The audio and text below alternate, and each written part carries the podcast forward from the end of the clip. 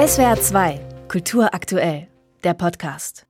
Pornos, Darstellungen des Sexualaktes oder anderer nackter Tatsachen, die finden sich schon auf urzeitlichen Höhlenwänden, auf Wandmalereien im römischen Pompeji, auf Renaissance-Kupferstichen wie auf barocken Gemälden. Heute sind solche Bilder, noch mehr Pornofilme, noch problemloser verfügbar, im Internet nur wenige Klicks entfernt. Trotzdem ist Pornografie nach wie vor ziemlich tabuisiert, der Umgang damit ist eher verschämt, beziehungsweise die Debatten darüber auch recht polarisiert. Es reicht dann von Vorwürfen wie Pornos machen die Sexualität kaputt oder Kritik an Gewaltdarstellungen auf der einen Seite. Auf der anderen Seite heißt es dann beispielsweise, Pornos gehörten zur sexuellen Selbstbestimmung. Mit Pornos und dem gesellschaftlichen Umgang damit befasst sich auch die Kulturwissenschaftlerin Madita Oeming. In dieser Woche erscheint im Robold Verlag ihr Buch Porno, eine unverschämte Analyse. Frau Oeming, Sexdarstellungen, die gab es schon immer, aber mit dem Internet ist das Angebot ja wirklich voll, völlig unüberschaubar geworden. Erleben wir gerade so eine Art Hochzeit des Porno?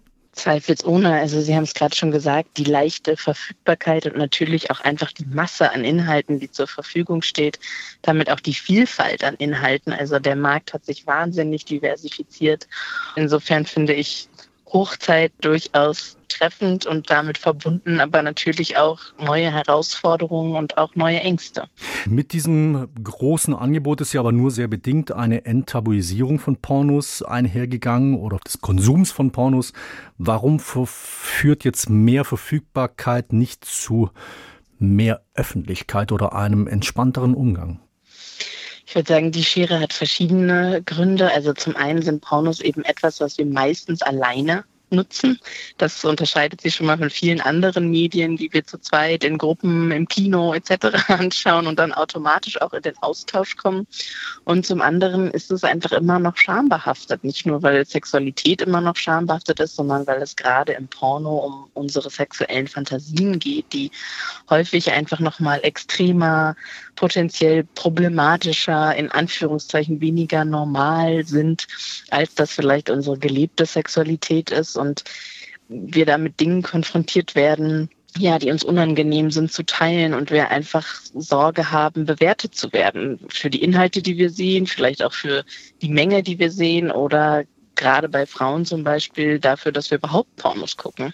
Das heißt aber, es ist in gewissen Punkt eigentlich auch ein bisschen naheliegend, dass eben etwas, das eng mit unserer Sexualität, unserem Intimleben verknüpft ist, einfach ungern in der Öffentlichkeit verbreitet und verhandelt wird das schon und natürlich darf auch Sexualität etwas Privates und Intimes bleiben. Also meine Utopie ist gar nicht, dass wir jetzt alle permanent mit allen unsere Vorlieben diskutieren, aber es ergibt sich daraus häufig eben schlechtes Gewissen und wirklich so die Annahme, man wäre die einzige Person, die dies oder jenes schaut, die davon erregt wird. Also ganz viele Menschen sind so getrieben von dieser Sorge, bin ich normal, stimmt was nicht mit mir?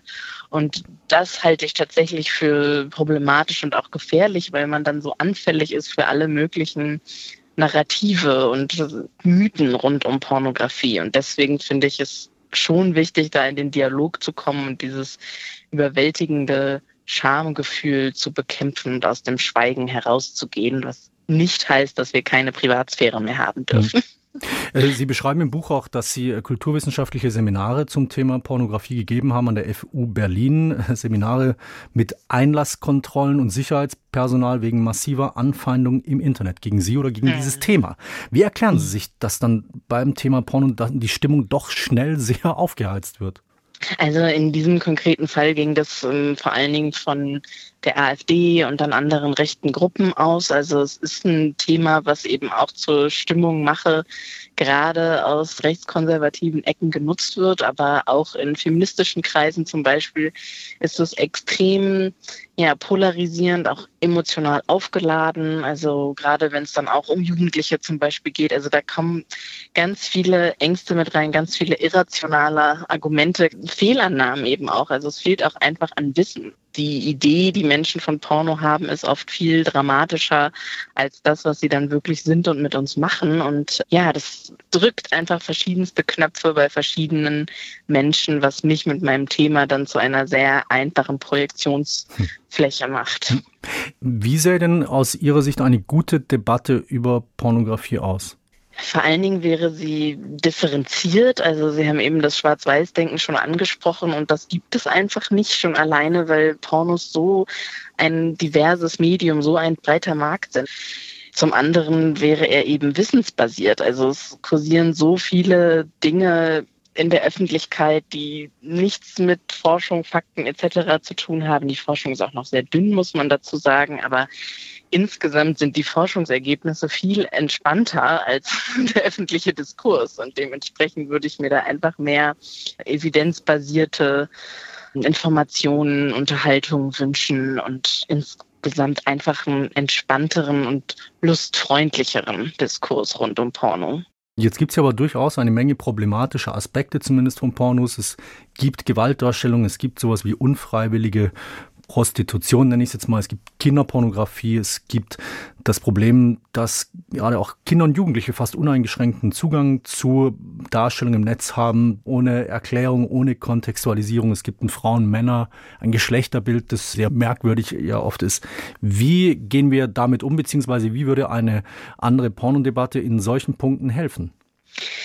Also erst einmal widerlege ich oder zumindest relativiere ich viele der Punkte, die Sie gerade genannt haben im Buch. Das würde jetzt zu weit führen, auf jeden einzugehen, aber es sind genau die Dinge, die eben gar nicht so selbstverständlich negative Aspekte von Porno sind, beziehungsweise meiner Meinung nach nicht unter einen Hut gefasst werden. Also ich plädiere dafür, dass wir Gewalttaten, Missbrauchsdarstellungen etc. nicht als Pornografie bezeichnen mhm. und nicht ständig vermischen mit einer einvernehmlichen Praxis. Und was die Auswirkungen anbelangt, auch da zeigen sich eigentlich relativ entspannte Forschungsergebnisse, was jugendliche Pornonutzung angeht. Die meisten zeigen kompetenten Umgang damit. Und mein Ansatz wäre aber hier immer, in die Bildung zu gehen, in das Wissen zu gehen. Also zu sagen, wir brauchen Pornokompetenz, das Thema Porno gehört an die Schulen, wir brauchen sinnvolle sexuelle Bildung. Das bringt uns weiter und nicht Verbote und Panik. So was sie schützt, ist Bildung. Das sagt die Kulturwissenschaftlerin Madita Oeming. In SWR 2 am Morgen haben wir gesprochen über Pornos und wie wir gesellschaftlich damit umgehen. Zu dem Thema erscheint in dieser Woche im Rowold Verlag auch Madita Oemings Buch Porno, eine unverschämte Analyse. Frau Oeming, danke Ihnen sehr. Ich danke. SWR 2 Kultur aktuell. Überall, wo es Podcasts gibt.